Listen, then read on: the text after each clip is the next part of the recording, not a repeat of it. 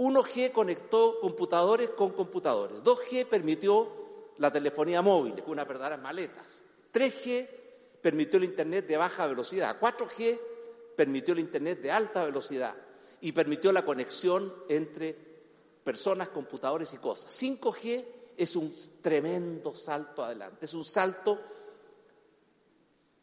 cósmico, es un salto copernicano, porque realmente lo que va a significar la tecnología 5G es un cambio aún mayor en nuestras vidas de lo que han significado todas las tecnologías anteriores en esta materia.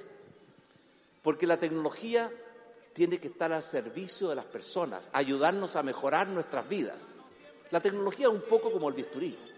Sirve para operar un tumor, pero también puede servir para degollar a una persona y por tanto el buen uso de las tecnologías es parte del debate. Y ahí entra la ética, la moral y muchas otras ciencias.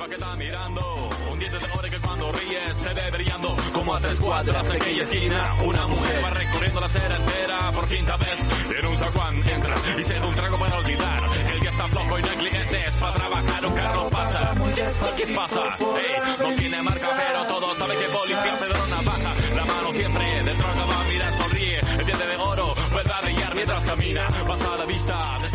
¿Puede ser que haya dicho salto copernicano o algo parecido? Sí, dijo salto cósmico copernicano, específicamente. Qué grande, qué, qué, qué, qué diccionario hermoso maneja el presidente. No pudo haber usado eh, algo más, más grande para anunciar a y puede ser que haya dicho pioneros. Puede ser que haya dicho que la moral era una ciencia. También, también. ¿Dónde? Eh, fue un discurso muy de metáfora, Martín. La, moral es una ciencia. A ver, usted que está escuchando del otro lado, mande su audio, más 569-75-111-852. ¿La moral es una ciencia? ¿Ha dado usted algún salto copernicano en su vida? Y si fue ¿Podríamos repetir el, el WhatsApp, por favor, no, no, Martín? No, no. Quedaste mal, quedaste mal con esta. más, más 569 75 111 852 ¿Te gustó así? Ahí sí, un cambio, un cambio eh, copernicano. Pero la, gente lo, la gente lo sabe, vaya. ¿Cómo estás, Barbie? Sí, ya lo saben de memoria. ¿Cómo están? les, damos, les damos la bienvenida a Me Sacaron de Contexto, un nuevo capítulo eh, con Barbie y conmigo. Así nomás. ¿Eh? Así nomás. Así nomás, sí. Vos sabés que yo, eh, no, yo sé que vos ayer me, dijiste toda la, asociación de la música y todo, pero no le encuentro el IVA, la canción que hiciste pegarme. Todavía no. No le encuentro el IVA. Yo sé que Pedro Navaja con bisturí, que... Mafia, pero está más agarrado de los pelos. Todo tiene sentido. Muy agarrado los pelos, Barbie. Pero bueno, Igual pega, es una hermosa canción. Tremendo tema. es una hermosa canción. Originalmente compuesta por Rubén Blades y, está en el eh, está en, en, el, en uno de los discos de salsa más vendidos, en, no, en el en el disco, no en uno de los, en el el disco de salsa más vendido en la historia de ese estilo musical, compuesto por Rubén Blades. Temón. Temón, pero para partir, claro, em, usamos el de la pose latina porque tenía un poquito más de power. Pero Yo muy no sabía que era la pose latina. ¿no? le quitemos mérito. ¿Ah? No sabía que era la pose latina. Así es. No, no, yo no tenía ni, pero no tenía idea que, que era, había un grupo que se llamaba así. No tenía ni idea. Ah, ¿no tenías idea? No. Bueno, ahora lo sabes. ¿Es chileno? Es muy de mi época, sí. Es muy ah. de mi época. Chica Eléctrica es uno de los temas más conocidos. ¿Tan viejo de los 70 es? No sabía, pensé que No, que eres mala onda, Martín. no, ahí te cagáis solo tú. Porque si yo fuera de los 70, tú vivís de los 60, 50. 1800. Cuando la tecnología no era tan avanzada como ahora que va a llegar el, el, 5G, con toda la revolución y nos va nos están impulsando también a, y un poquito vamos a tener que empezar a cambiar los teléfonos móviles porque se van a, quedar en el pasado. Sí, eh, sí, y los, los routers de conexión también.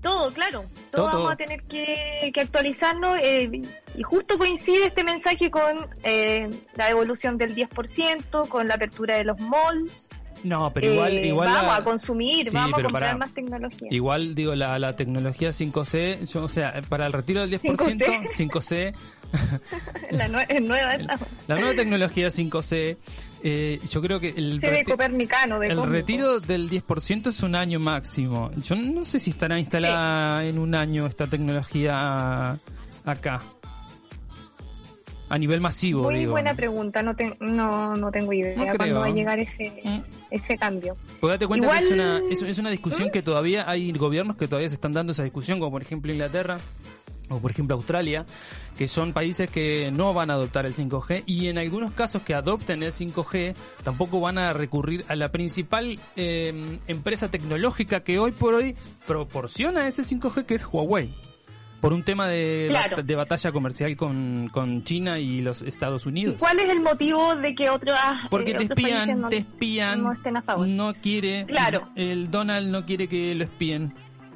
Y Huawei a través de su red 5G puede espiar perfectamente, como lo hace ahora eh, no sé, bueno, pero todo el mundo. Así como, claro, espían a, a, las naciones, también los grandes poderíos de ciertas naciones espían también a la gente y nos tienen eh, a todo identificado. Obvio. Pero claro, lo que pasa es que Donald no quiere que eh, explícitamente ah, no quiere nada con los chinos. No, Donald no mm. quiere nada con nada, no quiere nada con la vida.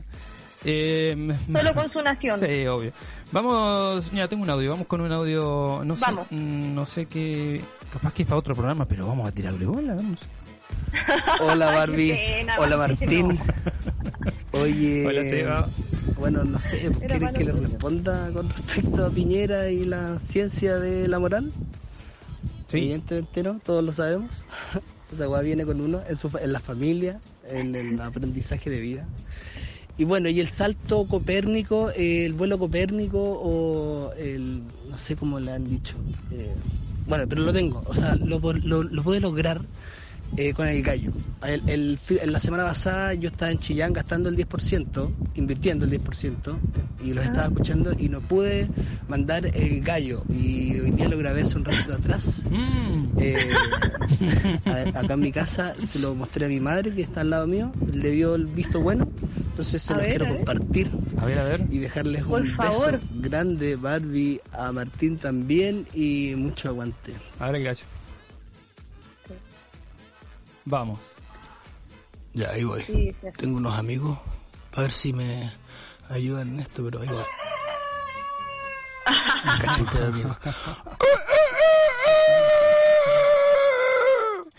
Pero muy. Es que lo escucho todas las mañanas, eso fue lo que aprendí.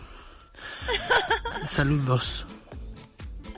Saludos, Seba, jugado. Excelente. Me salió súper bien. Sí, igual el audio. Deberíamos... el audio es de Seba que dijo que el presidente eh, eh, no sabía que estaba diciendo. Yo no dije nada, ¿eh? por la duda. que, que le caigan a él. Se asume.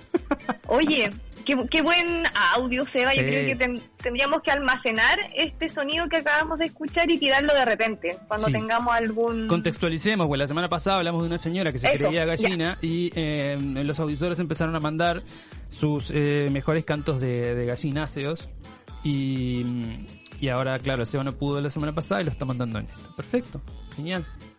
Tarde, pero, pero bien. Eh, una semana, pero no importa. y yo creo que no. yo creo que estaríamos prontos, Barbie, como para eh, irnos, lanzarnos de cabeza hacia los titulares.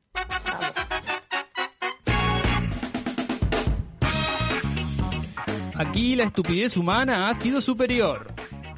El alcalde Felipe Alessandri. Se mostró muy molesto luego de las aglomeraciones que se vieron este lunes en los barrios comerciales de Santiago y Estación Central, luego del primer día de desconfinamiento en ambas comunas que avanzaron al paso 2 de la transición.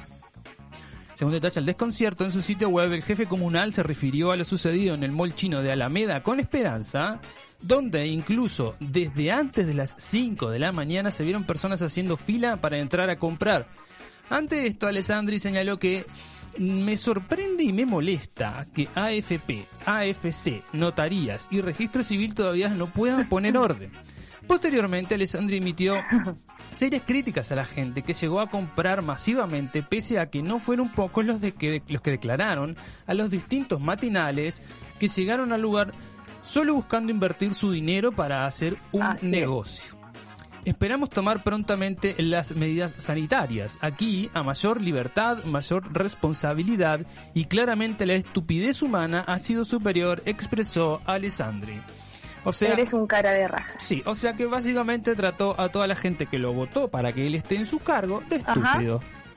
Qué bonito. Así mismo. Qué bonito. Y haciendo, eh, haciéndose el hueón como que nunca eh, previó eh, que esto podía pasar. No lo veían venir y la semana pasada eh, clausuraron un H&M porque había una fila de, de, una cuadra. Claro. ¿Y qué no viste no, no venir? Lo vio venir y no, como que, como que pensó que poco menos la gente andaba paseando como, como en otros malls y la mayoría de la las personas que fueron había mucha gente que, que vino de Rancagua incluso a comprar eh, para invertir porque tienen que sobrevivir también pues, si no tienen había mucha gente otra pega. había mucha gente y eh, hay que eh, decirlo también que estaba paseando pero también está en todo su derecho a pasear.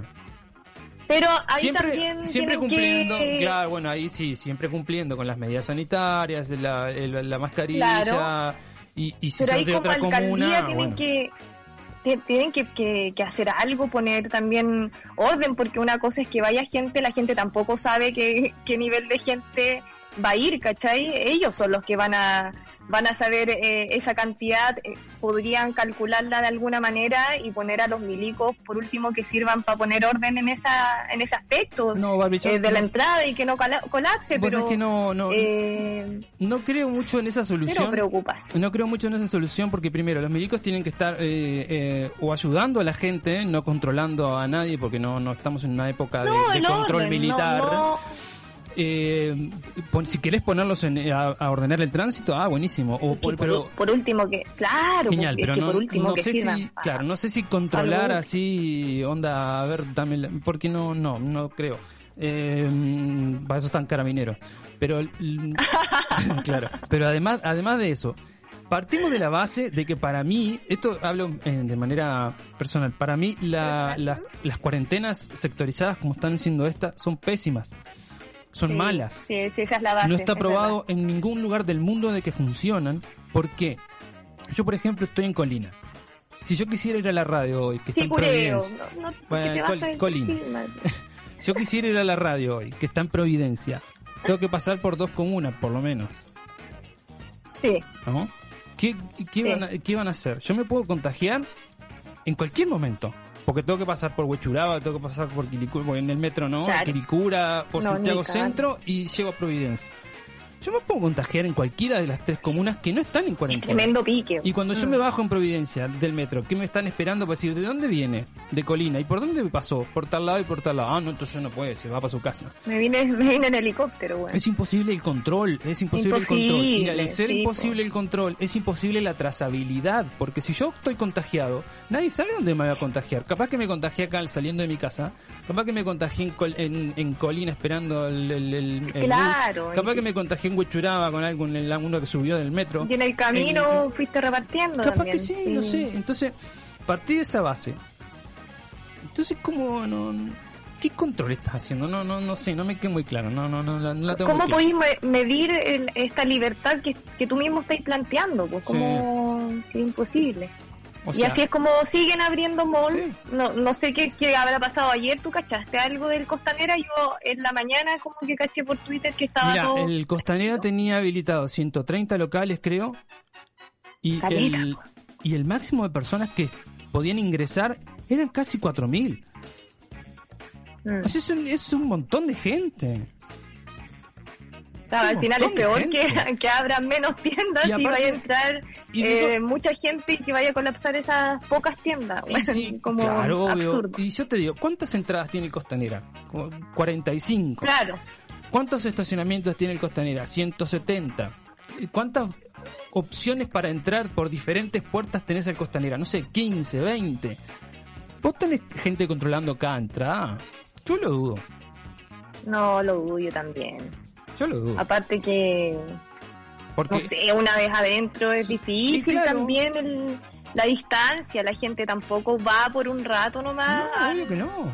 al, al mall, tenéis que ir al baño en algún momento, no sé, estáis en riesgo en todo, en todo momento. los mismos vendedores que, que claro, no, no pueden renunciar, eh, están obligados a ir prácticamente a sus trabajos, tienen que estar ahí arriesgando su vida y, y, y ellos sí que tienen que recorrer comunas para llegar eh, y tomar la mayoría de transporte público seguramente. Entonces ahí está, está el gran foco. Mala idea. A mí me parece una mala idea. Y No, y la de Evelyn también súper mentirosa. Se había dicho que no, no, vamos a abrir por ningún motivo el Costanera en dos semanas, por lo menos. Y eso fue hace cinco días más. Y aparte, otra cosa, el, eh, se vienen las fiestas patrias y es lo que yo hablaba el otro día en la reunión de la radio.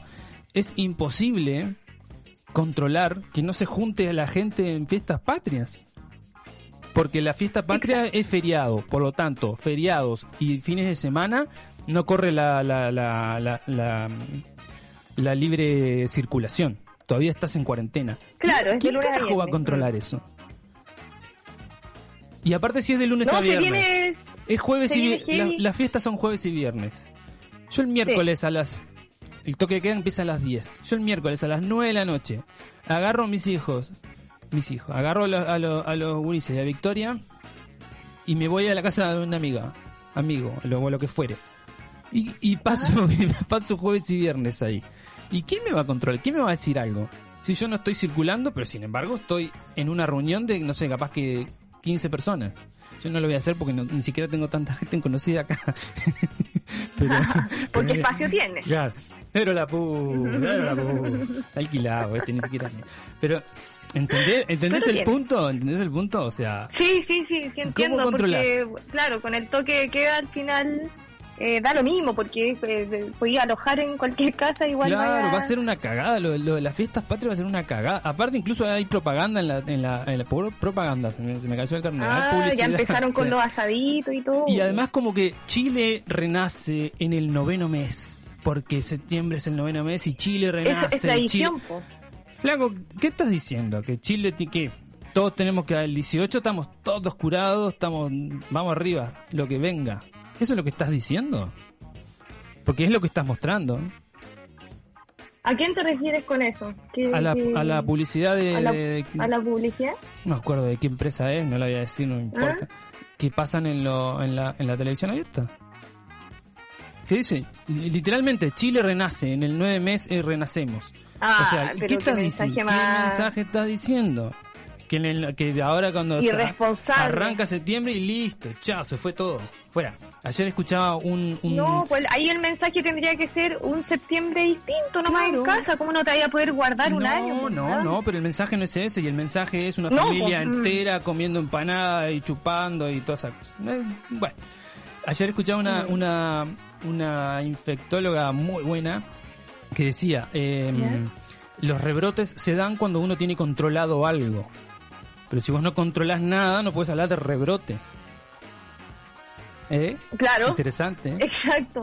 Sí, eh, también había leído algo así. No sé si era la misma persona, pero me llamó la atención. Claro, pues está eh, buen punto de vista. Están hablando de un rebrote cuando todavía estamos en plena, ¿Sí? en pleno contagio. Aún todavía no, no estamos salvados de nada. Entonces, más encima con la con el cambio eh, de climas que estamos teniendo, eh, la gente, es, claro, pues se relaja con, con estos mensajes también irresponsables, se viene septiembre, la primavera, parquecito, igual es cuática esa weá, que no se pueda ir a parque, pero sí a mall. Bueno, pues sí, obvio. Pero bueno, yo, pero si vamos a cerrar, cerremos todo nomás, pues guardémonos bien. Según lo que entendí de las palabras del emérito, es que eh, cuando venga el 5G, eh, se va a ir el coronavirus. Eso fue lo que yo entendí. Así que... Ah, ah sí, sí, a esperar. Y a propósito de altas temperaturas, otro de nuestros titulares es temperatura récord eh, que se registró en diversos lugares del planeta estos días. Lo que sería la temperatura más alta jamás registrada de manera confiable en la Tierra. Uh. Échale cuánto.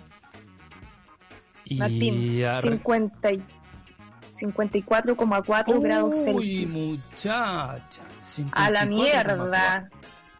Eh, esto se alcanzó en el Parque Nacional Deep Valley, en California, Estados Unidos, o más conocido como el Valle de la Muerte. donde se prevé que las temperaturas aumenten aún más ah. a fines de esta semana.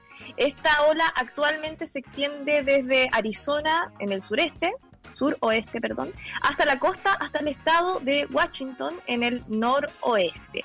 Y se espera que alcance su punto máximo entre eh, estos, estos días. ahora podrían estar en, en, una ola muy, muy grande.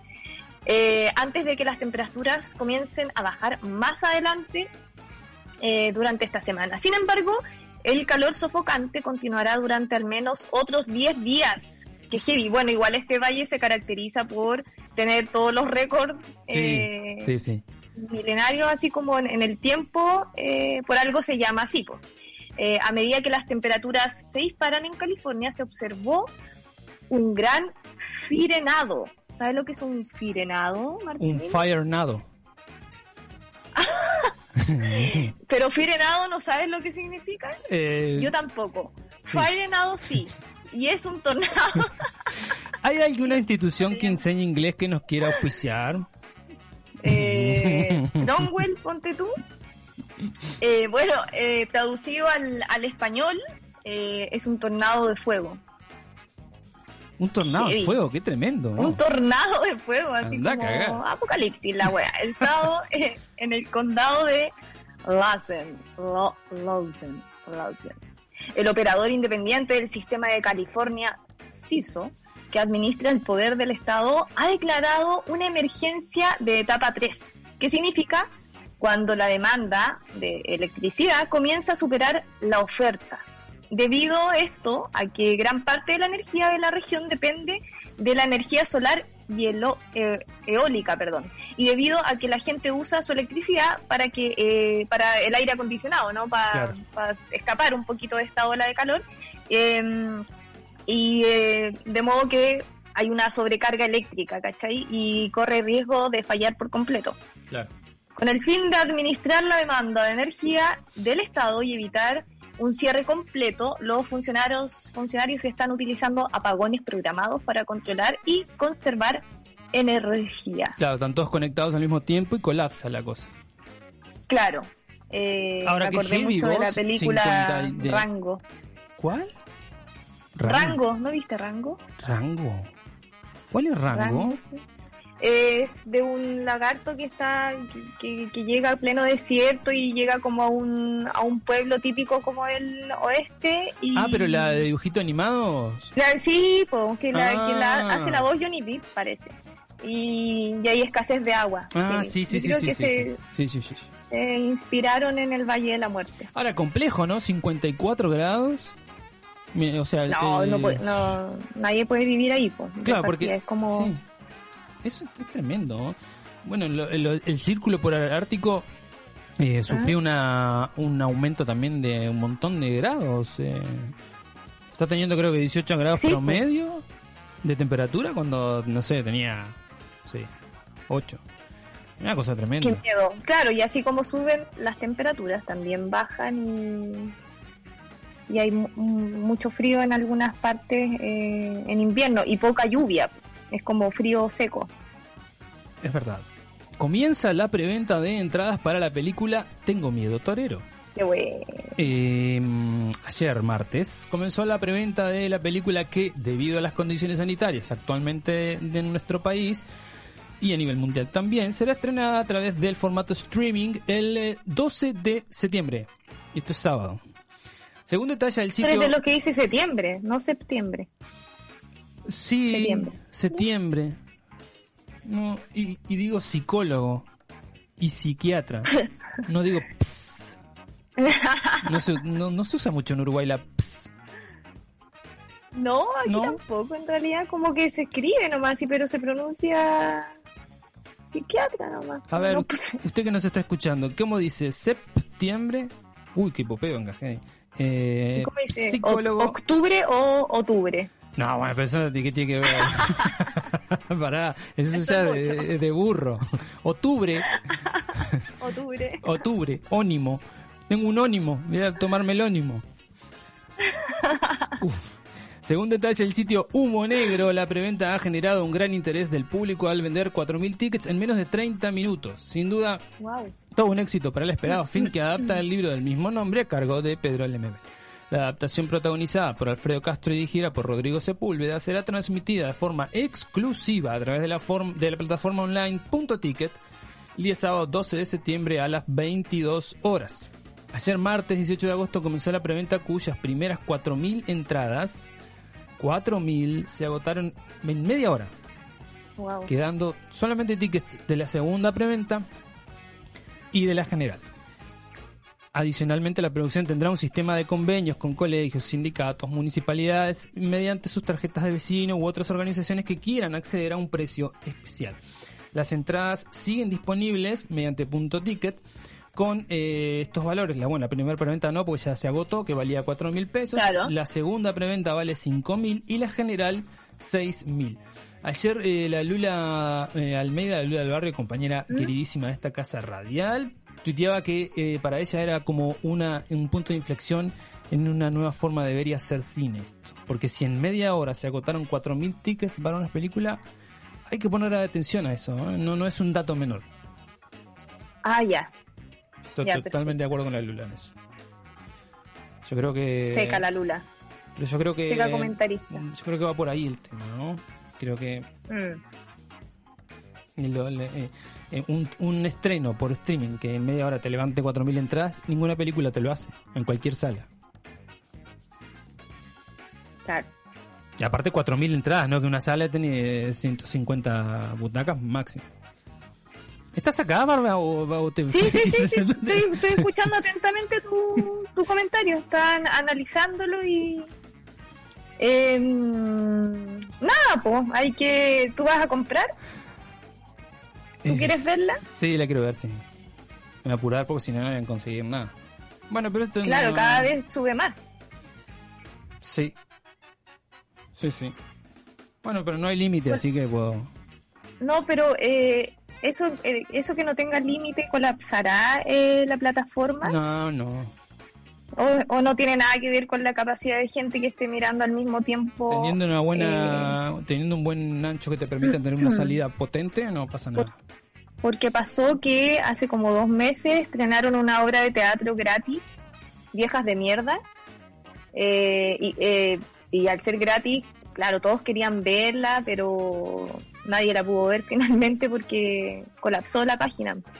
Bueno, pero eso, hubo como un límite, pero, pero claro, no, no creo que haya sido por punto ticket, creo que era por la misma página del teatro y... Pero necesitas un buen ancho de banda. Teniendo un buen ancho de banda, un ancho de banda simétrico, ponele. Que tengas tanto velocidad de subida como de bajada la misma. Y una velocidad, Exacto. una velocidad buena y, probable, y comprobable, pero, obviamente, no, no, no te debería generar mayor problema. Hay vivos de Instagram que tienen 15.000 personas. Y el vivo de Instagram lo haces con un teléfono. O sea, todo, depende, todo depende del ancho de banda y de la, obviamente, y de la, de la, de la empresa que utilices para streamear, ¿no?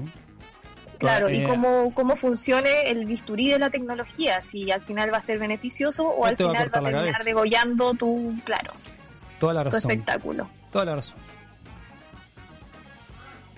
¿Querés, eh, tiene dos puntos. Tiene dos puntos de vista. ¿Querés poner eh, otro cambio? Me parece que estás en primera hoy. ¿Sí? Vamos, vamos ahora. Se nos va el tiempo. ¿Y qué, tenemos para el segundo bloque, Barbie? ¿Por qué te estoy apurando? ¿Por qué tenemos en el segundo bloque? Buenísimo, buenísimo tu pase, compañero Martín, y gracias por acordarte porque el segundo bloque se viene muy muy importante porque hablaremos junto a Paola Duch de Me Comunico, hablaremos sobre la revolución digital que, que estamos teniendo con, con este tema de la pandemia, cómo ha eh, beneficiado o perjudicado nuestro, nuestra nueva forma de comunicarnos tanto con amigos como, no sé, en el trabajo y también cómo ha influido en, en, los, en los colegios. Así es que va a estar bien interesante. Eh, conéctense y mándenos preguntas al más 569 75 11 18 52. Y con esta información, ¿qué te parece, Martín, si nos vamos directamente a las Freaky News? Me parece. Oye, una de las primeras freaky news que tenemos hoy día es eh, la creación, creaciones eh, de obras de arte en las nucas de un peluquero en Vietnam. Tran Chuan Tuan, un joven estilista Hanoi, de Hanoi, en Vietnam, utiliza herramientas simples como las típicas eh, tijeras y navajas a propósito de Pedro Navaja, para crear obras de arte detalladas en la parte posterior de la cabeza de sus clientes. Eh, son obras magníficas que pueden aprovechar de entrar a nuestro Instagram, arroba me sacaron de contexto y verlas directamente ahí, eh, porque son, es increíble como este joven de 30 años ha trabajado como estilista, eh, ya lleva 10 años y hace poco comenzó a experimentar con varios diseños. Primero apareció en los, los titulares como en el 2018, eh, luego que las fotos de uno de sus trabajos, una imagen específicamente del futbolista Cristiano Ronaldo, se volviera viral. Y hoy día con, todo esto de la cuarentena ha empezado a subir eh, también a redes sociales sus otras obras de arte, lo que ha llamado mucho la atención y pueden mirar y deleitarse con estas maravillosas imágenes, un seco. Hay que tener pulso para eso y hay que tener una buena navaja. Y paciencia. Sí. Ninguna de las tres tengo, no, no, no, jamás, jamás podría hacer esto. Jamás podría hacer ni esto. Ni clientes. No, nada, no tengo navaja, ni Sí, vení, vení, toma, cortar. Lo más probable es que te corte una oreja a que te haga algo en el pelo. ¿Tú cómo lo has hecho, Martín, con...? Yo, yo sé que, que, que no eres de tanto pelo, no, no, sé cómo decirlo de la mejor manera para que no... me estás diciendo pelado, sí. no, no, no, no, no, te estoy diciendo pelado, estoy diciendo que tienes pelucitas, pero igual tenés pelo que, que tenés que recortar, ¿no? el, el, pelo de, el pelo igual te crece. Sí, me Hablando de la nuca todavía. Sí, eh, pero tengo la suerte. ¿Cómo lo así? Ah, pero tengo la suerte de que Victoria eh, estudió peluquería en sus años eh, ah, jóvenes en, en Gustavo Metz. oye, maravilloso. Cuando tenía, creo que tenía 15 la flaca y hizo un curso de peluquería de dos años incluso. Qué buena. Oye, pero buenísima inversión hacer un curso de peluquería para tu mm. familia, para cortar el pelo a lo, al típico corte clásico pues, de los hombres. ¿Para qué más? Me corta, me corta eso. Cero problema. Cero problema. Mira, te ahorras peluquería y te ahorras no eh, salir para contagiarte. Oye, otro de las freaky news que tenemos eh, y, que fue también muy comentada en redes sociales fue la falla eh, en fábrica que provocó una lluvia de chocolate y dejó cubierto de cacao a todo un pueblo en Suiza. De película, de comercial, eh, los residentes de una localidad suiza se llevaron una sorpresa. Cuando comenzó a nevar finas partículas de polvo de cacao luego de una falla en el sistema de ventilación de una fábrica de chocolates. Qué rico. La compañía Lind um, eh, confirmó el martes los, los reportes de medios locales sobre un problema menor en este sistema de refrigeración. Eh, de unos nips de cacao tostados eh, eh, en una localidad de Zurich y Basilia. Los nips son pequeños trozos de granos de cacao triturados y son la base del chocolate. Y los fuertes vientos huracanados registrados en la zona el viernes pasado esparcieron el polvo de cacao por las inmediaciones de la factoría, dejando una fina eh, capa de cacao, al más puro estilo de comercial de Chocapic. Eh, eh, sí, es verdad. Para eh, Chocapic. Yo estaba esperando, yo estaba esperando. Pará, ahí va, ahí va, ahí va, ahí va, ahí va, ahí va, ahí va, ahí va. Pico, ¿por qué estos cereales tienen tanto chocolate? Una tormenta de meteoritos de chocolate estalló sobre la isla de cacaos, pero dos héroes dirigieron un rayo de sol hacia los meteoritos y una lluvia de chocolate cayó sobre un campo de trigo que pero, ¡oh! se convirtió en chocapí. Mm. Auténtico sabor a chocolate. Bueno, está, eh, eso. Eso, es que fue muy comentado en redes sociales, pues Martín, eh, todos hacían alusión a, oh, eh, como se, se hizo real. Lo que, estaba buscando un por mucho tiempo... Está grabado en mono, está cagada, no, no, se escuchó nada. No, bueno, pero fito. Eh, bueno, eso, pues, yo, creo que debe ser. Sí, pero hay, hay una parte de este, de este aviso al final que dice. Eh, Chocapín. ¿No? ¡Qué miedo! ¡Qué miedo esa voz! ¡Chocapic! Bueno, mándenos, así como el año, pasado, así como la semana pasada pedimos que nos mande su gallina, mándenos su, su Chocapic al más 569 75 111 852. El mejor Chocapic se gana. ¿Qué se gana, Barbie? Y una caja de Chocapic, por supuesto. Está usada, eh, creo que le quedan, no sé, como para dos veces, porque la usó Camilo. Y pero que retirarla en el mall chino. En, ah, tu mall y, está, abierta, ¿no? No es una caja cerrada, pero pero todavía eh, capaz que algunos están blanditos porque están, está abierta la bolsa, pero no importa. Ese es el premio si usted manda al más 569 75 111 852.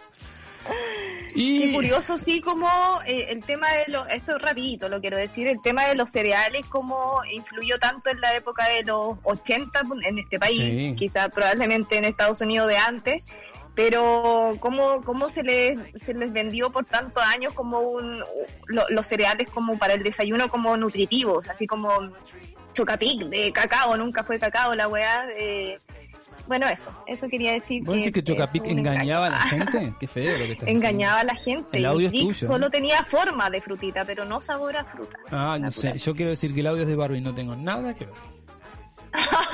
Mira cómo ahí ya nos vamos a empezar a sacar en cara los audios. Y... No tengo nada más que decir por ahora. Y sin eh, otro, eh, mm, eh, sin nada para decir sobre esta lluvia de cocholate, nos vamos a nuestra sección ya clásica. desenredame este hilo.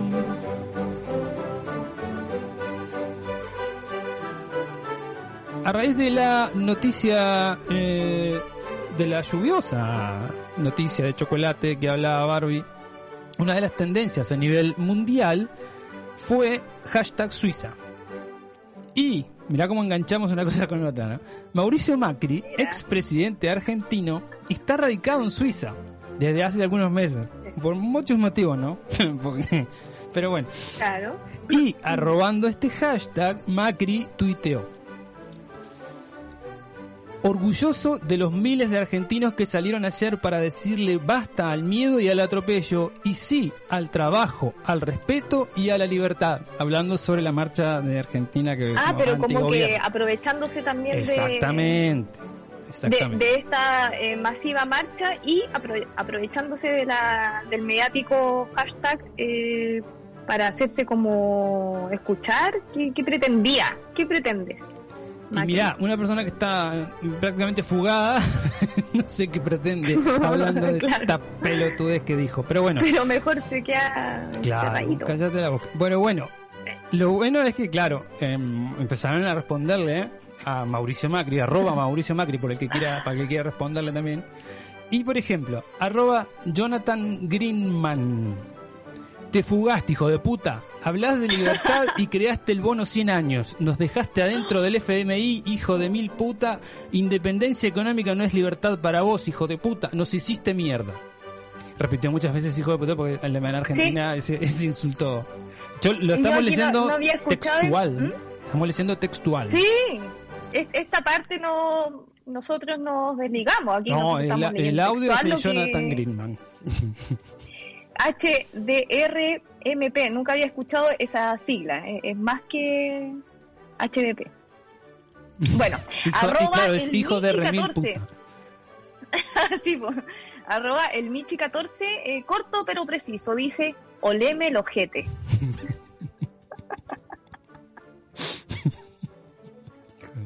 Nada más. Eso es todo lo que quería expresar. Arroba Valeria Faxe.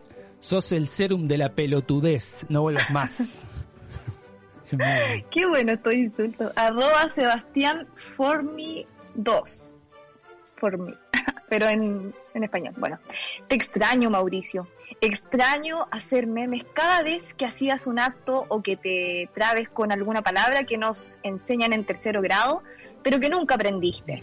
Espero que estés domando alguna reposera eh, en Francia, como hiciste cuatro años acá. Saludos. Muy respetuoso, Sebastián. Sí. Arroba MRNANDZ, guion bajo. Ya. Pero Mauricio, te estás rascando la chota hace 50 años, no rompas más las bolas. Arroba Dani D8. Lo esperamos es la próxima presidente. ah, esta está este hablando de Este está a favor, claro. ¿Y pero qué pasa? Le faltó la este, bandera. A este, arroba Dani de 8, le responde LM Lepra. Ah, a ver. Traten de arrancar tipo a las 19 porque este vago hasta las 16 está polillando. Cada 4 de la tarde duerme, arranquen más tarde. Muy bueno. Notable. Me encantó. Bueno, Barbie, eh, no, ah, pará, tengo, vamos, tengo un audio, vamos a tirar el audio antes de irnos a la pausa, así después volvemos con eh, Paula de Me Comunico. Yo tengo una historia con el Chocapic, que cuando chica mi mamá siempre me daba Chocapic, pero cuando eh, estábamos mal de plata, o había menos plata, filo, eh, compraba una, eh, un Chocapic más barato, una marca de imitación. Entonces cuando estábamos en el súper yo le decía, eh, ¿podemos llevar Chocapic? Me decía, no, vamos a tener que llevar Chocapico nomás ahora. Y la verdad es que yo lo normalicé porque era niña chica y no entendía qué, qué significaba el Chocapico. Y bueno, un día estaba como en la casa de unos amiguitos típicos del colegio y vi la caja del Chocapic, que no era Chocapic, era como una imitación, y dije así como, ay, tú comes Chocapico igual que yo. Y bueno, llamaron a mi mamá y toda la wea y me retaron más que la chucha, pero weón, anda, tenía, iba como en primero básico, una wea así, obviamente que no entendía qué chucha los papás, weón, ¿por qué andan enseñando weas también? Pobre a mí.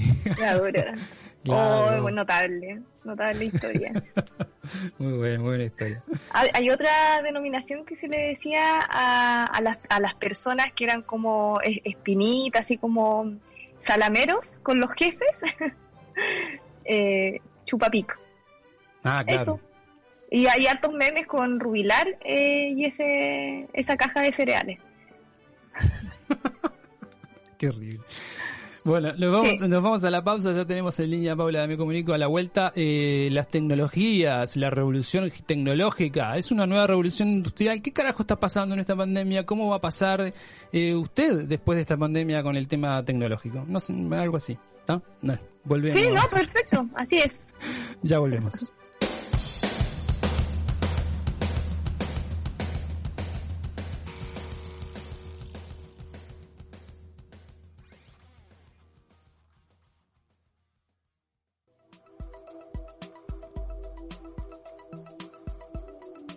El sitio de investigación y análisis Agenda Pública del diario El País de España reseña que la actual pandemia, más que generar un paradigma novedoso, lo que hace es turboacelerar y catalizar los cambios que caracterizan a la cuarta revolución industrial.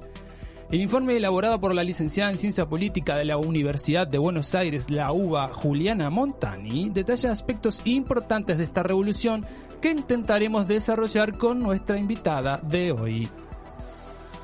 Así es, eh, le damos la bienvenida a este capítulo a nuestra gran amiga Paola Durch de Me Comunico, eh, que a otros, otros años ya nos estuvo acompañando en otros proyectos. Hola Pao, ¿cómo está ahí? Bien, ¿y tú, Barbie? Hola, muchas gracias por la invitación, chicos de Radio Holística, me sacaron de contexto. Bienvenida, no, gracias, gracias a ti, gracias por estar. Em, es un tema que, a todos nos llama la atención, es un tema a nivel social también que, hay que analizarlo porque sin duda está cambiando todas todos los esquemas que teníamos antes para comunicarnos, para, para reunirnos presencialmente, ya, ya simplemente no, no se puede y no sabemos hasta cuánto tiempo más y si es que va a ser así, de qué manera eh, lo será por lo tanto, en, muchos escenarios, tanto del trabajo como en reuniones de amigos eh, más relajadas y, de colegio también, eh, se han visto totalmente transformados y nosotros también como, eh, como personas nos hemos adaptado a esta nueva tecnología. tenemos acá un, un, un pequeño informe que, queremos eh, leer con Martín como para contextualizar en lo que, en lo que estamos viviendo hoy día a nivel mundial. Empezando por el sector sanitario, la concentración de los recursos económicos materiales como camas y respiradores y médicos en el tratamiento de los pacientes graves que saturan los hospitales ha tenido como consecuencia la, la adopción de métodos de telemedicina ya existentes en, en, otros países y también nuevos, como por ejemplo eh, recurrir a un primer filtro automático antes de derivar a pacientes a centros de atención para casos graves. lo que alivia la sobrecarga de trabajo en los médicos y reduce errores y la carga burocrática, ¿no? Em, el trabajo remoto por home office se ha viralizado como una forma de complementar la cuarentena con la actividad económica. Y también las plataformas de videoconferencias se están usando masivamente y han ayudado eh, eh, a que el ciclo lectivo no se haya interrumpido en muchos colegios y universidades. ¿Cómo, cómo ves, tú estos cambios eh, partiendo por, por estas premisas, Pau? Bueno, Barbie, como tú, Bárbara, como tú dices, el tema de que efectivamente nuestra vida cambió. O sea, ya tenemos, yo lo considero que estamos en una televida, porque todo ha cambiado, todo se ha teletransformado. Entonces es un concepto que vamos a tener que adaptar, como tú bien dices. No sabemos cuánto tiempo va a durar esto y por supuesto que nos genera muchísima angustia porque, mm. bueno, pero vamos a volver a final de año o no, no. Entonces, ¿va a haber clase el próximo año o no? Entonces, todas nuestras los ámbitos de nuestras áreas, de nuestra vida, perdón, se han visto afectados por esto. No solamente nuestra vida laboral, sino que como tú decías, la vida de los chicos en el colegio, mm. nuestras vidas, digamos, de amigos, nuestros contextos sociales normales que teníamos, todo, todo está afectado. Cómo vamos a comprar, cuando traemos las cosas a la casa, todo, o sea, toda la vida se vio afectada.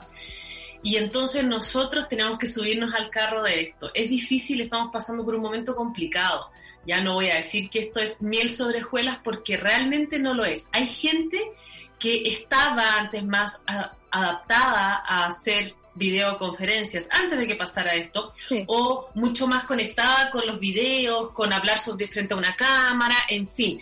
Pero hay gente que no tiene idea, o gente que tiene más edad, que le cuesta un poco conectar con la tecnología, que no sabe cómo hacerlo y tampoco ha tenido una preparación. Ya veníamos hablando, tú que das clases en la universidad, yo también doy clases en la universidad, pero no a chicos de pregrado, pero hay gente que, es mayor y entonces ¿cómo das una clase si no hay una estructura, no hay un diseño para dar la clase? Entonces no se trata de tomar la clase que teníamos y colocarla en un formato digital, no se puede hacer eso porque no va a llegar la información y lo que hablábamos también, muchos de los chicos desconectan cámara y desconectan el micrófono porque tenemos problemas de internet, que también lo estábamos conversando, y entonces si tengo cámara y micrófono, puede que esto colapse. Entonces muchas mm. veces no es como de no estoy pendiente y no, no me interesa tu información, sino que lo voy a hacer para justamente poder escucharte porque si no esto va a colapsar. claro, en el fondo es como un, eh, es una adaptación y una empatía súper grande que uno tiene que tener eh, con respecto a, a, a los mismos eh, de, pronto bloqueos o barreras más bien que, que, puedan surgir al, momento en que uno quiera establecer una comunicación. Depende no solo de tu estado de ánimo, sino que, que también influye, por supuesto, y que, y que también ahí nace una empatía. Ponte tú, ya que tomaste el, tema de las clases virtuales, cuando yo hago clases, lo primero que me tengo que preocupar como por, eh, no sé, sentido humano, es, preocuparme de cómo, cómo, están todos, ¿cachai? Mentalmente. Eh, y, les hago saber que si alguien de, de, repente no se siente con el ánimo de, estar partícipe, que me lo haga saber por interno, porque hay que tener la conciencia de que no todos tenemos la misma realidad. Hay algunos que de repente pueden tener problemas heavy familiares y estar hacinados y no, no tienen la privacidad suficiente como para poder expresarse como ellos quieren y viene esta otra barrera importante que es la conectividad, que dependes tú de un servidor que, te acompañe y también eso me imagino que frustra mucho. A mí también me ha pasado cuando no puedo conectarme como yo quiero, es como que lata, porque al final todo tu proyecto, tu discurso se ve interrumpido por, por algo que no que se sale de tus manos. Exactamente. Y por eso es el tema en definitiva, lo que hablamos, el concepto que yo estoy manejando hoy con mis alumnos, mis alumnas, es que hay una revolución en la comunicación. Y entonces pasamos de un formato que era presencial y ahora estamos en un formato 4x4, que le digo yo, que es este cuadrado. O sea, yo tengo este cuadrado para poder expresarme y voy a tener que hacer, como digo yo, maravillas en este cuadrado. Y claro, van a haber algunos monstruos, como por ejemplo el que dices tú, que es el que tiene que ver con la conectividad, que se te puede caer internet o Zoom o lo que sea que estés trabajando.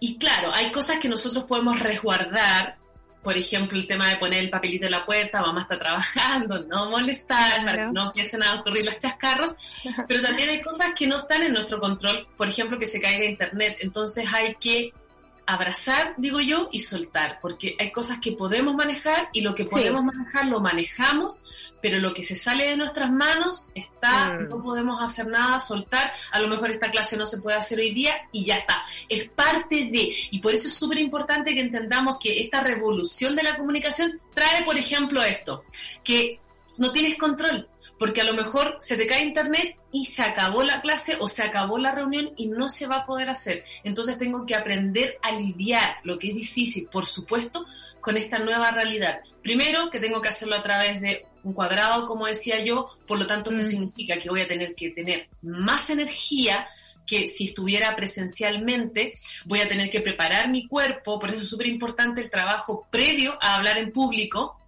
no es llegar y hacerlo, tampoco en el presencial, pero mucho menos en el vía cámara, porque el esfuerzo es mucho mayor cuando estamos en una cámara, porque nuestro cuerpo se reduce a esto. Y de hecho mis piernas no están contando hoy día, solamente mis manos. En este caso estoy un poquito más atrás de la cámara para que puedan... Hay que focalizar todo acá.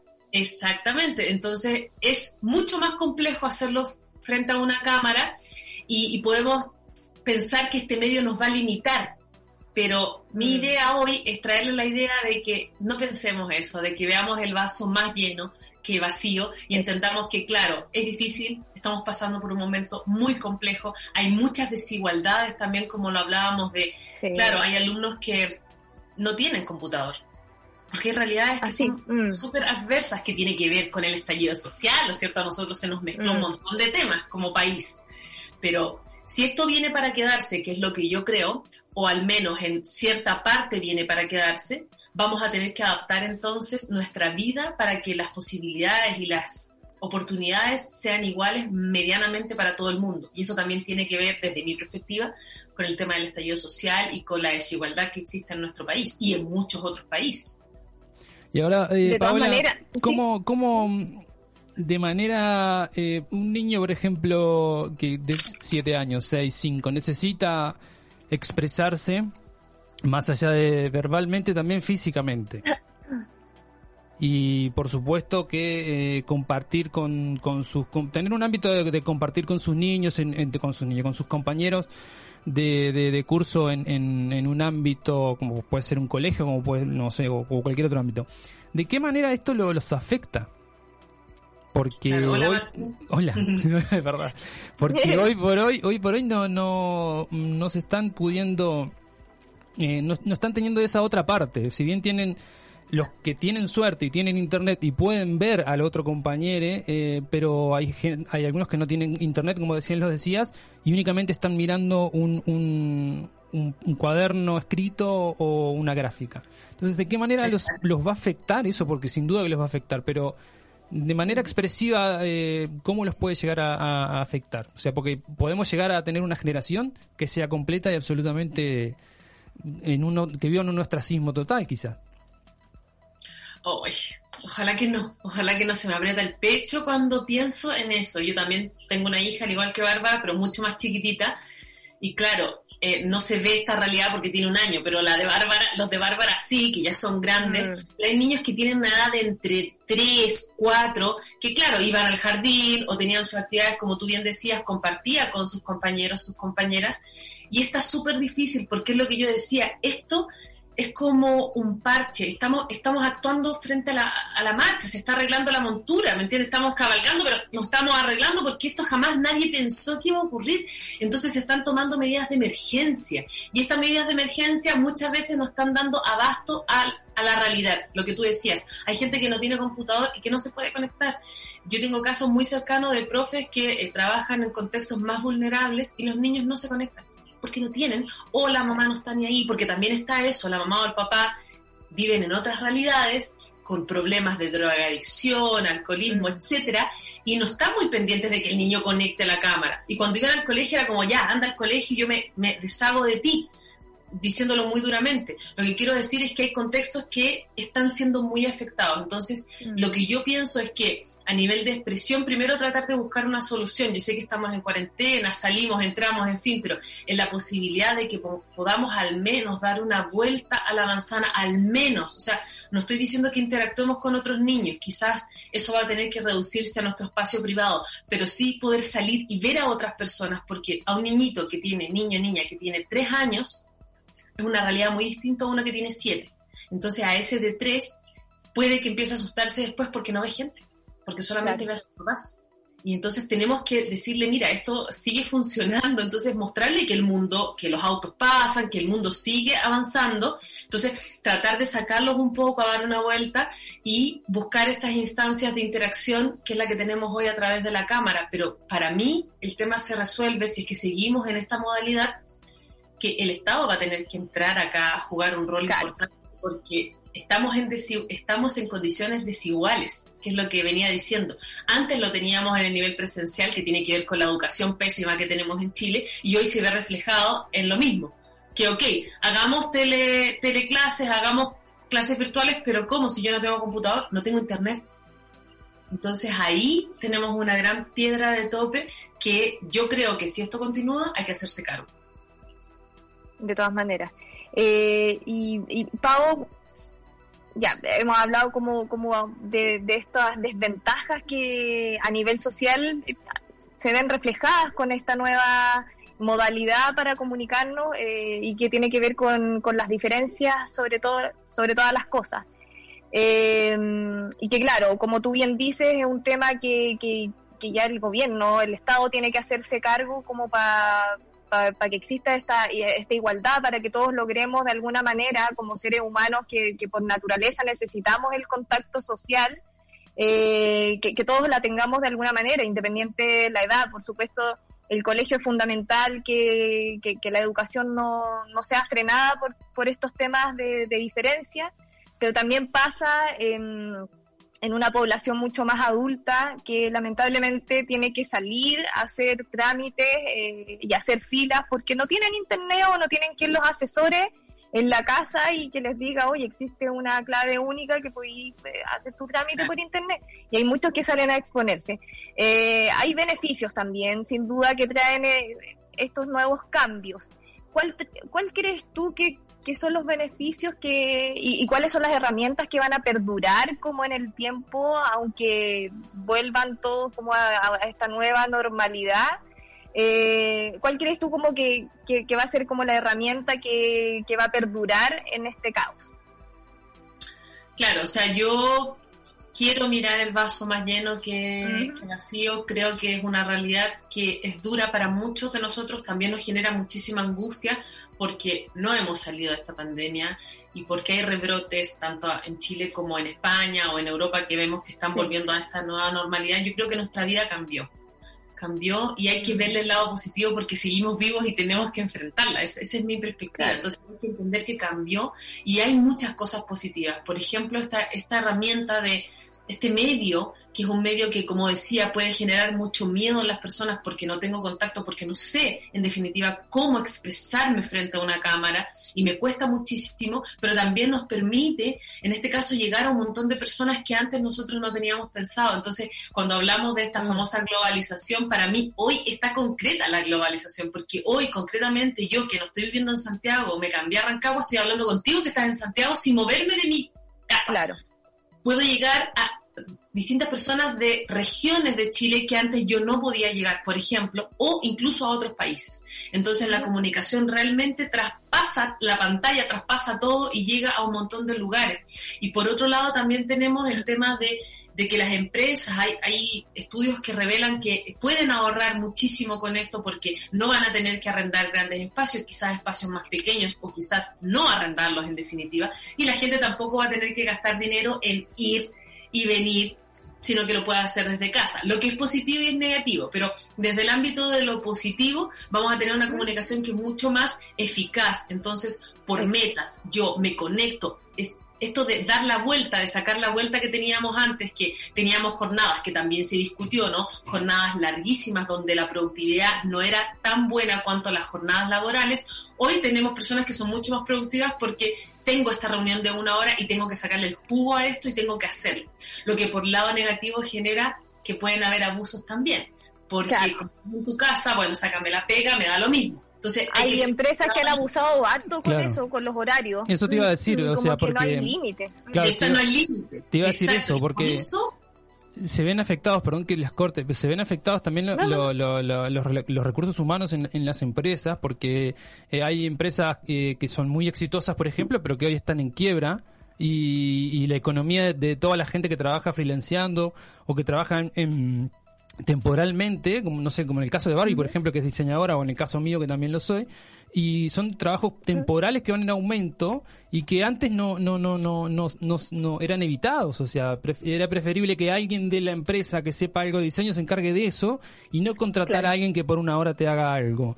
Entonces ahora se valora mucho más ese trabajo, se valora mucho más eso, ese trabajo por objetivo y, y, y la empresa se da cuenta de que puede continuar sin tener tanta gente. Entonces, eso, esto afecta también a, las relaciones humanas y obviamente a la relación laboral, ¿no? ¿Cómo, y eso, ¿qué, a futuro? Mira, yo creo, Martín, de verdad que el teletrabajo vino para quedarse. Yo de verdad lo creo. Mucha gente que ha adaptado sus trabajos se ha dado cuenta de que le ha dado frutos. Entonces, claro, para mí el futuro es el mix. Entonces, necesitamos lo presencial, por supuesto que lo necesitamos. Es fundamental en cuanto seres humanos, individuos, necesitamos la interacción con otras personas. Entonces, yo creo que va a haber mitad, mitad. Entonces, pero, pero, Paula, pero, que te corte. Vos decís que es fundamental eh, esa ese contacto humano con humano. Estamos hablando de gente acá que promedia, no sé, los 40 años. Para un niño que tiene 7 años y que durante 5 o 10 años se va a criar en esto, ¿el contacto humano no va a ser esencial para él? ¿Como para el niño de 7 años? Que en 3, 4 o 5 años va a seguir con esta modalidad, no te digo de pandemia, pero sí con esta modalidad de, de, de, colegio a distancia o de trabajo a distancia o lo que fuere. ¿Será tan necesaria la interacción con otro humano para esa persona? O sea, estamos ante una generación, por eso te digo que le va a dar lo mismo juntarse, ¿no? no sé si me explico. yo creo, Martín, yo creo que es fundamental. Yo desde mi perspectiva creo que es fundamental. Creo que podemos hacer lo que decíamos, claro, a lo mejor tenemos estas clases que van a ser como tú decías, vía Zoom, qué sé yo, para los niños. Hablemos el contexto de los niños primero, porque para los niños es mucho más difícil esto. Y de hecho, a mí se me aprieta el corazón porque pienso en los niños, porque yo como adulta tengo otras herramientas que ellos no, no tienen. Entonces, para mí el contexto infantil, por ejemplo, el Día del Niño fue, a pesar de que el Día del Niño es súper comercial y todo, en realidad da lo mismo, pero como que pensé ese día y dije, qué pena los niños que no pueden jugar, que no pueden salir a la plaza a subirse al rafalín, porque puede estar contaminada la porquería del rafalín, por mm. decirte cualquier cosa. Entonces, lo que te quiero decir es que para ellos es mucho más difícil. Yo espero que esta realidad no dure tanto tiempo, pero sí creo que se puede llevar de manera dupla. Es decir, no, sé si es dupla la palabra o es muy portugués lo que estoy diciendo, que se me enredan los idiomas, pero de manera dual podemos llevar y al mismo tiempo el tema de de la, de, las de la video vida, de la televida. Es decir, podemos hacer las clases, pero necesitamos contextos en los cuales los niños también puedan salir y jugar e interactuar con otros niños. Porque además aprenden otras cosas que no pueden aprenderlo a través de un computador. Entonces, por eso este tema es súper delicado porque tiene muchas ventajas, pero también tiene desventajas. Entonces, para mí la idea es como ir mezclando estos dos escenarios y entender que hoy estamos enfocados a que no vamos a poder salir de casa pero el día de mañana, espero en un año más, estos niños sí puedan tener jornadas en las cuales encuentren a otros niños y niñas y puedan interactuar desde su mundo con estos mundos que son iguales, no con el mundo del adulto, sino que con sus mundos, con su lenguaje, con, sus peleas, con, en fin, su mundo de niños. ¿Y, dónde está el límite de, la realidad que ellos están viviendo virtualmente? Porque está bien, se, están creciendo los más chiquititos sobre todo en, este contexto histórico, virtual, que no les queda otra que eh, si van a sociabilizar, que sea a través de redes sociales o de, o de videojuegos. Y eso va creándoles también otra realidad, que, no es culpa de ellos claramente, que, que se están acostumbrando pero ¿dónde está el límite, como, por ejemplo, como, como papás, como mamás, eh, a la hora de dejarlos jugar y de interactuar? Porque no lo podéis tener tampoco aislado de la tecnología porque es la única manera de que ellos puedan interactuar hoy día. Pero también existe el exceso de el, y el miedo de decir no quiero que sea un niño rata, ¿cachai? Porque eh, he visto videos que, no sé, pues estos típicos videos que muestran niños llorando, botando, eh, tirando el computador al suelo porque las mamás les desconectan internet. Claro, son, son extremos, ¿cachai? Pero existen niños rata y son niños que, eh, que, se criaron con videojuegos que, claro, ese, ese concepto nació antes de, de la pandemia pero cómo uno puede poner límites eh, sin que suene como te estoy dejando de lado de tus amigos, pero, pero por favor lee. Y es como, pero si mi mundo fue la tecnología, ¿cachai? Nací con esto. Sí, es súper complejo, pero como tú decías, mm. este tema lo tenemos antes. O sea, antes de que hubiera todo esto, cuando nuestra vida era normal, había muchos niños, hay muchos niños que son niños ratas, como le dices tú, o niños que están pegados en la pantalla, y eso no tiene que ver con que hayan pantallas, tiene que ver con que hay padres que dicen, ok, te paso la pantalla porque quiero descansar, porque, en fin, y súper justificable, mm. no nos quiero poner en tela de juicio, pero lo que te quiero decir es que esto ya existía de antes y ahora aumentó. Ahora, claro, si yo tenía en mi mente que quería tener un tipo de educación, vamos a poner esta educación entre comillas, ideal, de ojalá mi hijo, mi hija no tenga tanto contacto con la pantalla, sino que salga al parque a jugar con el niño y salte, estamos en un contexto donde vamos a tener que adaptarnos y decir, bueno, lo que yo pretendía que es esto, para mí es un poco que perdimos el control y vamos a tener que adaptarnos y navegar en esta pérdida de control de decir lo que yo esperaba hoy no lo voy a poder tener, voy a tener que adaptarme. Entonces, yo esperaba darle este tipo de educación a mi hijo, a mi hija, y hoy día voy a tener que ceder un poco y decir, mira, te vas a quedar un ratito de tal a tal hora en el computador, en la pantalla, o vas a estudiar de tal a tal hora, y en este otro rato yo voy a entrar contigo. Entonces, ¿qué requiere? Que este teletrabajo también tiene que adaptarse, porque si yo tengo una hija y yo trabajo y mi esposo también, vamos a tener que jugar al Tetri acá para que en la mañana te quedas tú, en la tarde me quedo yo y en el rato que me quedo yo voy a tener, mientras puedo, teletrabajo y el rato estar contigo también. Entonces hay que adaptarse. Nosotros los adultos hoy tenemos que se nos viene pesado porque vamos a tener que vamos a tener que hacer un hay un, una generación, una energía que tiene que ser mucho mayor para estar con nuestros hijos, mucho más, hijas, hijos, mucho más de lo que antes podíamos estar, que ahí tenemos una gran ventaja, porque antes los niños no estaban tanto rato con sus padres y existía este tiempo de, es que no tengo tiempo, es que no tengo tiempo. Bueno, ahora andamos corriendo más. Claro, tenemos tiempo, entre comillas, porque se ha hecho corto este, este tiempo, igual hay mucho trabajo, que es otro tema del, de, esta pandemia que estamos trabajando. Como trabajamos de casa, la gente que no estaba acostumbrada está trabajando mucho más de lo que trabajaba antes. Entonces, lo primero es que tenemos que establecer rutinas. No podemos llevar nuestra vida así como, ah, ya que estamos teletrabajando y esto es una locura. Esto ya es una locura de por sí vamos a tener que colocarnos rutinas y vamos a tener que ser muy disciplinados. Y ahí tenemos una gran, una gran herramienta que puede usarse a futuro, que es usar la disciplina y decir, ok, vamos a tener que organizar esto, porque si no, nos vamos a volver locos nosotros y por consecuencia... De todas maneras, porque uno en la casa tiene demasiadas distracciones y, y de repente queréis ser eficaz, pero también queréis ser eficaz haciendo el almuerzo a la hora, eh, después colgando o secando la ropa, metiéndola a la lavadora. Eh, y, hay miles de, factores. Yo creo que así como para ir concluyendo em, todo lo que hemos conversado, eh, la empatía en, estos tiempos es fundamental porque tiene que ver con, algo positivo también, tiene que ver con que con uno mismo uno tiene que ser empático y no culpar y no culparse si es que la presentación que tú tenías planteada no, no salió como te lo esperabas, no, independiente de que decir ¿cachai? Como la pudiste haber estudiado, pero si no salió bien, ya es, un factor que, se sale de tus manos. Tienes que tener empatía con el receptor, que también a lo mejor puede tener problemas desconocidos a los tuyos. Eh, y por lo tanto, en todo ámbito eh, debería existir esta, esta parte como, como de entendimiento recíproco para poder conectarse de la mejor manera.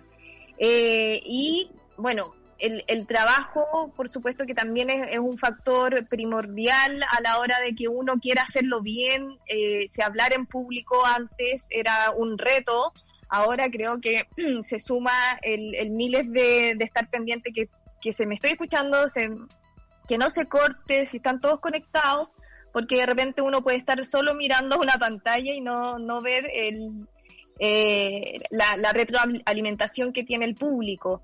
Eh, tú ahora estás, eh, estás por dictar un curso que es CrossFit para oradores, ¿o no? Así se llama. Vamos, a cuéntanos un poquito de eso. Justamente como lo que tú decías, tomar este desafío que significa comunicarnos frente a una cámara, en este caso hoy, pero a futuro también presencial, tenemos que estar preparados, tenemos que prepararnos, no podemos decir, ah, ya vamos a hablar en público y no tengo ninguna herramienta. Entonces, la idea de este programa, que es un acompañamiento durante 30 días, son, son 30 días de entrenamiento. ¿Y por qué es importante el entrenamiento? Porque para hablar en público yo tengo que estar entrenada y tengo que hacerlo muchas veces y entender qué herramientas tengo para poder conectar mejor con las personas, principalmente frente a cámara porque muchas veces, si por ejemplo yo no sé qué tipo de oradora soy y entonces no logro conectar conmigo, es muy difícil que yo pueda conectar con un otro. Y más aún como con estas problemáticas que dices tú, que el tema de internet, que el ruido o las mismas cosas que existen acá, mm. porque lo que tú decías, estamos en nuestra casa y entonces tenemos que ser mucho más empáticos, es decir, podría aquí eventualmente alguien abrirme la puerta, a pesar de que yo pueda dejar un billete, una nota afuera que dijera que no, mm pero estamos en nuestra casa, entonces tenemos que ser más flexibles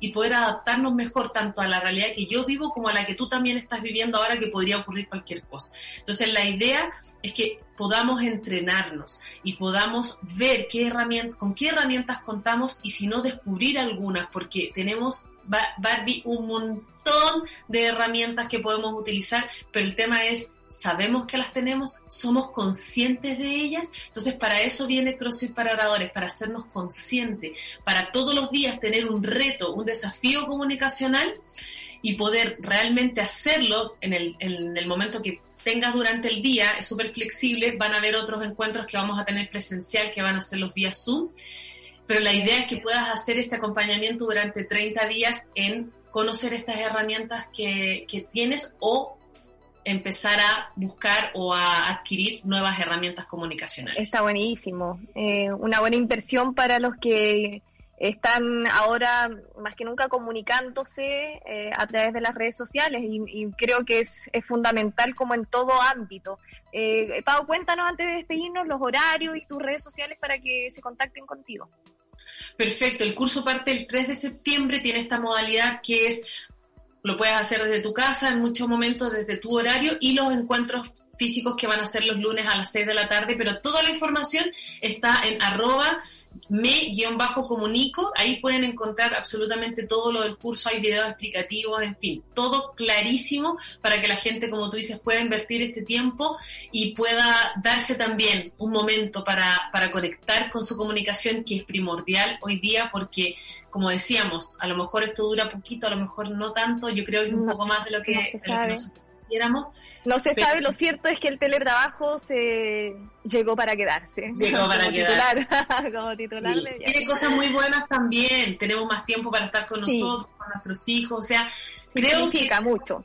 El, el vaso más lleno que vacío y entender que esto es una prueba que tenemos todos como humanidad y no es coincidencia que todo el mundo está metido en esto, entonces también es un momento de reflexión importante. De todas maneras, y a propósito de eso, yo te, dejo la invitación abierta a un próximo capítulo, ahí coordinemos por interno cuándo podríamos ampliarnos en, otro tema eh, relacionado con las comunicaciones. ¿Ya, Pau? Te mando un abrazo. Un abrazo. Grande. Muchas gracias por este contacto. Ahí estamos hablando. Muchas gracias, un abrazo. Gracias a ustedes. Chao, chao. ¿Qué te pareció, Martín? Oye, eh, arroba me-comunico, eh, sigan la cuenta, contáctense con Pau para, para conocer un poquito más de este curso y también para ver los, los videos que ha subido que son, son cortos pero son con tips súper fundamentales para, para oradores, para gente que se está comunicando eh, por redes sociales. Está bueno, me, sí, está, bueno, Este proyecto está buenísimo. ¿Qué querés que te diga? Yo, para mí, eh, no sé. Eh, me parece que las relaciones interpersonales como las conocemos hoy actualmente van a dar un giro inesperado y tremendo. Exacto. Y hay que adaptarse para eso. Porque... Lo que pasa es que, claro, uno, uno ya sabía el, el, avance que ha tenido en los últimos años sí, pero es lo que la tecnología, pero esto fue muy abrupto. Claro, pero es, lo que, es lo que te, lo que, lo que te planteaba. Nosotros, para nosotros, eh, no tener contacto humano es, es muy difícil, porque estamos criados así de esa manera. Necesitamos contacto humano. Pero para, no sé, te, te hablo en el caso de mi hijo, hace un año, un año, hace todo este tiempo de pandemia que no ve a sus compañeros de, de colegio ¿Usted cree que le afecta eso? Porque los ve, por, suerte, tiene la, la, la, suerte de, poder verlos por internet. Pero tampoco si no los pudiera ver, en el caso de que no tuviera internet. deporte? Pero ya lo hace, hace deporte en, la calle, sale con una pelota afuera y juega afuera y chao. Y aparte aquí hay que pensar con otra mentalidad, porque capaz que al loco le importa tres huevos hacer deporte. ¿Qué, claro, ¿qué sí, pero el tema del incentivo hablo yo, porque uno igual los tiene que incentivar. Está bien, sí, perfecto, yo, en eso sí, estamos de acuerdo. Pero eh, una cosa es el incentivo que vos le intentes dar y otra cosa es el interés que ellos tengan por su vida, manejarla de una determinada manera que es diferente a la que mm. la conocemos hoy actualmente. Yo creo que es complejo, es complejo es complejo, no hay que, no hay que presionarlo a, nada, sobre todo ahora. ni siquiera nosotros sabemos lo que se viene, entonces lo mejor es estar tranquilos, eh, esperando nomás, y apoyándose mutuamente con la familia, los amigos. Exactamente. Barbie, este, em, Barbie, este programa se terminó. Bien tarde se terminó. Yo creo que ya debería durar una hora y media, estamos puro leseando. No vamos a pagar a cobrar más, ya te lo dije. no, no, a mí me da lo mismo eso. Ah, bueno. Me, eh, importa más el tiempo que pasamos con las personas. Ah, ah bueno, genial. después, de, después de esto nos vamos. Eh, una hacia la comunidad. un abrazo, igualmente, una hacia la comunidad holística. Eh, juntemos voces para hacer una voz que le diga no al presidente Piñera y a su 5G y a su salto con, ¿cómo era? Cornitol, bueno, no importa. Al salto, ¿qué quería? Copernicano. Ahí va, exacto. Nos vamos y nos vemos y nos escuchamos. ¿Con qué nos vamos? Ah, una canción. vamos a escuchar? Eh, Barbie, todo esto me dejó muy eh, complicado y aturdido. Entonces, nos vamos escuchando complicado. ah, no, te pasaste, tremendo pie, no. Me retiro. Chao, adiós.